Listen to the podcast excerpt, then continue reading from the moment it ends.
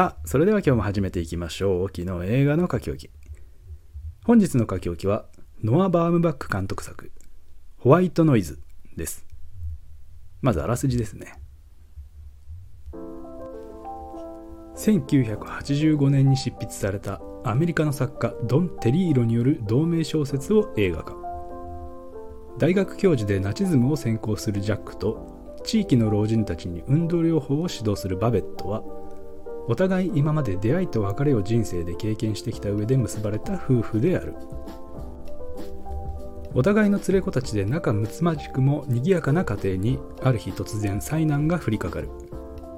事故によって化学物質が流出し避難によって街全体がパニックに陥ってしまう。空を媒介として有毒性を含んだ雨が降り注ぐ中家族はさまざまな問題と危機に直面していく。という物語。出演キャストにはアダム・ドライバーグレタ・ガーウィグドン・チードルラフィー・キャシティサム・ニボラメイ・ニボラほかそしてこちらネットフリックスオリジナル作品として昨年12月30日より配信が開始されておりますちょっとネットフリックス作品が続いてしまって申し訳ないんですが年末にキャストとして残しておきたいような注目作がまとまって配信されましたので今日もネットフリックスオリジナル作品を配信していこうと思います。ということでまず本作の監督を務めましたノア・バームバック監督ですが全監督作がマリッジストーリーですね。これが非常に面白い。あの夫婦の別れやあの葛藤を描いた映画なのでまあ面白い話かというとあのちょっと語弊がありそうですが、ま、緻密な脚本と構成がかなり評価されましてアカデミー賞では作品賞脚本賞にノミネートされました。マリッジストーリーもネットリックスでの配信でしたから今後もある程度提携する体制なのかどうか、まあ、ちょっとわからないですけども、まあ、他にもマイヤー・ウィッツ家の人々ヤング・アタルト・ニューヨーク個人的に好きだったのはあのフランシス派ですね。こういったなかなか実績のあるフィルモグラフィーなんですが、通じて家族っていうのをテーマにした作品が非常に多いですよね。今日のホワイトノイズも例に漏れずですね家族という大きな軸が中心にあるんですが映画としての作風が今までとはガラッと印象が変わりましていわゆるブラックコメディになってましたよね。なんというかあの雲をつかむようなというかあの捉えどころが難しい内容ではあったんですが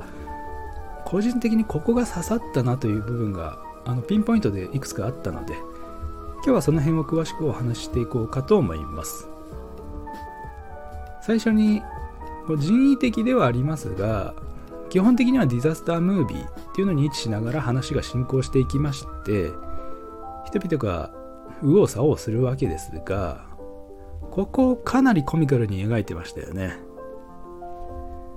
主人公ジャックが何の根拠もない言葉を並べて問題を先送りにしたりですね。避難指示が出たらもう大慌てで逃げ出したけど車が列をなしていたりとかもう雨がね上がってんのにものすごい天気が良くなってるっていうのにこう押し合いながらですねこう逃げ惑う人々とかですね。この辺の人の楽観性とか悲観性群衆心理っていうのをコメディチックに演出しながら風刺的に描いてまして避難パートではこれが断続的に組み込まれていて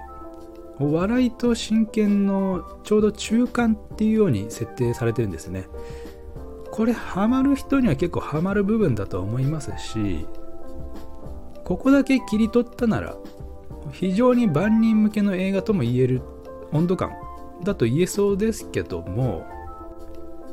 先ほど家族を軸にした物語だとお話しましたが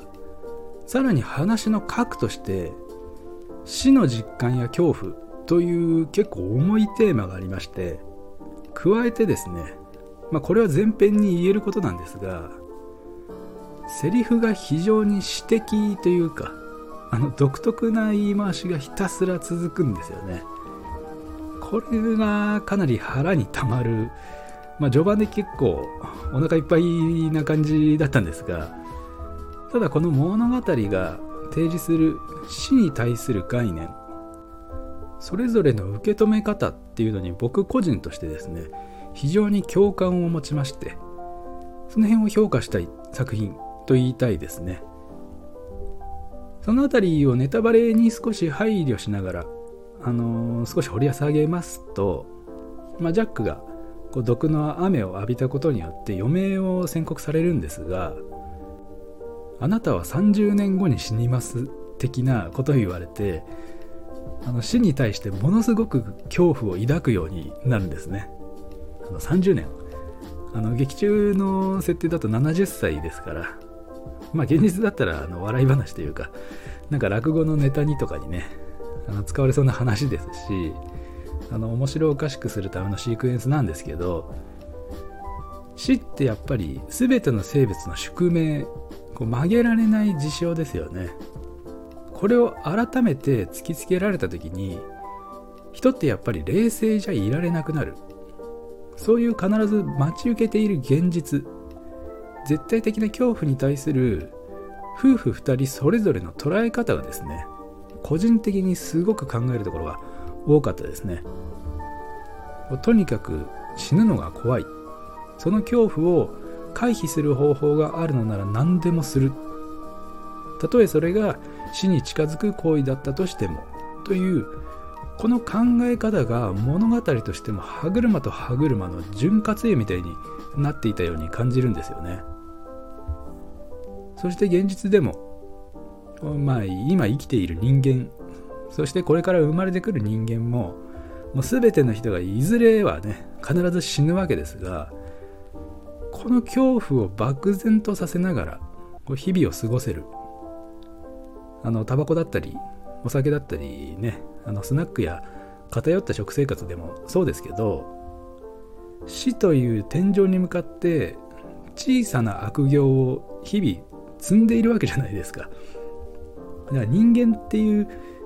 生き物ってすげえなと。あの改めてですね。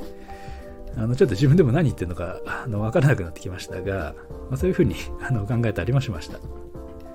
まあ、これが正しい咀嚼だったかどうかっていうのはちょっとねあの分かりますけどもね。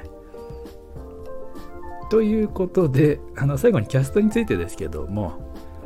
グレタ・ガーウィグがねあのバンブバック監督の奥様ということで実際どうなんですかね。あの緊密な関係者を入れると映画を作るにあたって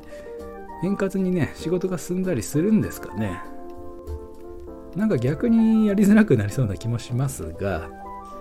まあグレタ・ガーウィグの場合はあの監督業もがっちりやってますのであんまり問題ないのかもしれませんね。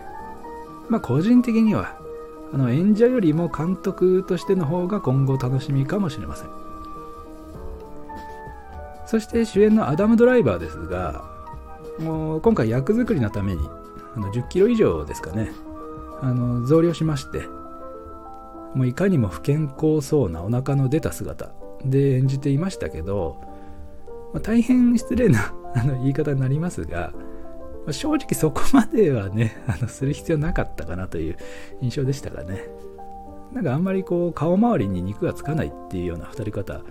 なので、その辺は羨ましい限りですけども、まあ、どこにでもいそうな父親とか、堕落した生活をしてるとかね、そういう裏付けのイメージだったのかもしれませんね。とはいえ、ファンの方はね、いつもと違う姿のアダム・ドライバーっていうのが見られるので、その辺を踏まえてもチェックは必要かなと思いました。